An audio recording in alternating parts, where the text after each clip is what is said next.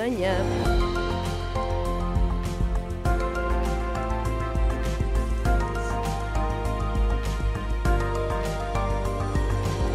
Um explicador que me surpreende bastante, tenho que reconhecer, Sérgio. Sim. Vamos falar de um dos assuntos polémicos desta altura. Sabemos que quem tem casa é obrigado a pagar IMI. É verdade. Quem Se- tem se barragens pagar, também. E eu não fazia, nunca tinha pensado nisto. Não, é porque não tens uma barragem. Claro. Se fosse dona de uma barragem. Terias que pagar ou não? não. Mas as barragens. E cá está. Exato. As barragens pagam IMI, só que houve uma borla fiscal para a EDP, no IMI das barragens. Sim. Certo é que afinal o imposto ainda poderá ser cobrado, porque se dizia que já tinha caducado, não Exatamente. é? Então o que é que está a acontecer? Como é que foi possível alterar isto? De não pagar, agora já se pode. Porque há uma lei, uma Sim. lei, uma lei de 2020, aprovada no âmbito da pandemia, que suspende os prazos de caducidade da liquidação dos impostos. O que é que isto Uhum. quer dizer? Eh, o, o prazo para, para, para a cobrança do imposto. eh, Não expira. eh, agora não.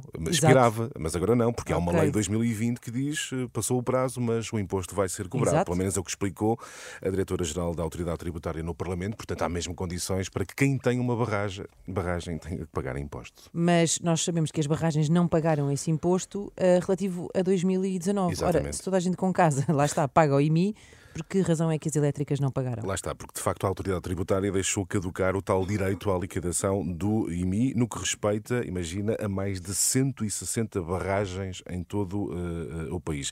Entre as quais o imposto relativo ao negócio da venda pela EDP por 2,2 mil milhões de euros das seis barragens transmontanas. Ou seja, este caso coincidiu com a altura em que a EDP estava eh, num processo de venda das barragens a outra eh, elétrica. Portanto, deixaram passar o prazo, por isso mesmo não foi cobrado imposto. Isto está a provocar alta tensão.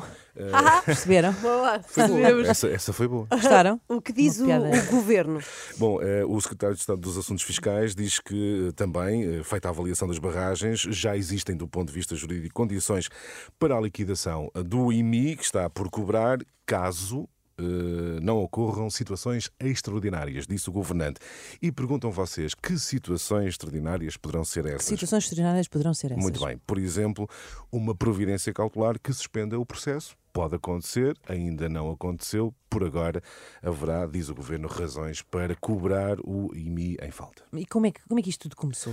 O caso tornou-se conhecido, recordo, na sequência da venda pela EDP das seis barragens, não é? entre os montes era, era, era a venda para o consórcio Angi. Depois de muita discussão sobre este assunto, o Movimento de Terra Miranda entregou na eh, PGR, na Presidência e Tribunal de Contas e outros organismos um documento que alertava para possíveis indícios de crime. E foi Começou muito assim. dinheiro contabilizado este prejuízo? Muito rapidamente, sendo um imposto municipal, well 10 Sim. autarquias da região do Douro dizem ter perdido cerca de 400 milhões de euros. O que é que uma autarquia fará com 400 milhões de euros? Só Miranda do Douro fala em prejuízos na ordem dos 330 mil euros anuais.